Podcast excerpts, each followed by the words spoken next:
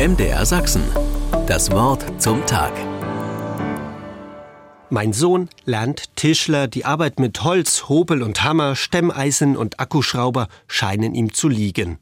Anpacken, machen. Im Internet findet man auch ein paar Prominente, die als Handwerker in der Holzbranche begonnen haben. Tatortstar Jan-Josef Liefers zum Beispiel oder Fußballstürmer Miroslav Klose als gelernter Zimmermann. Auch von Indiana Jones Darsteller Harrison Ford sagt man, dass er als junger Mann in dem Beruf gearbeitet hat. Und natürlich ist das Handwerk des Tischlers schon in der Bibel zu finden. So darf man vermuten, dass Noah beim Bau seiner Eiche über eine ziemlich scharfe Axt im Haus verfügt haben muss.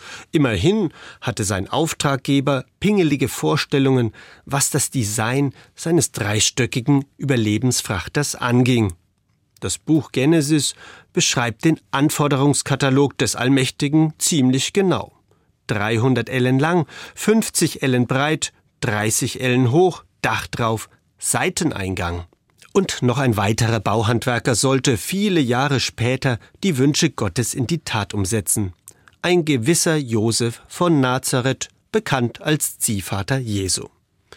Mit Maria verlobt erfährt er, dass sie ein Kind erwartet, noch bevor sie zusammengekommen waren, wie die Bibel diskret formuliert. Und er beschließt ebenso diskret, sich in aller Stille von ihr zu trennen. Doch Gott hat andere Pläne. Ein Engel nimmt Josef im Traum die Sorge, Maria zur Frau und Jesus als Sohn anzunehmen. Josef, der Praktiker, spart sich große Worte und handelt. Er begleitet Maria bei der Geburt im Stall zu Bethlehem und ist auch danach für seine Familie zur Stelle.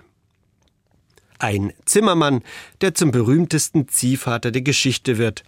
Passenderweise gilt er als Patron der Ehepaare und Familien, der Erzieher und der unterschiedlichsten Holzberufe.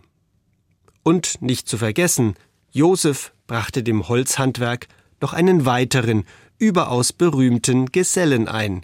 Immerhin lernte auch kein geringerer als Jesus selbst, wie sein Ziehvater, den Beruf des Zimmermanns. MDR Sachsen. Das Wort zum Tag.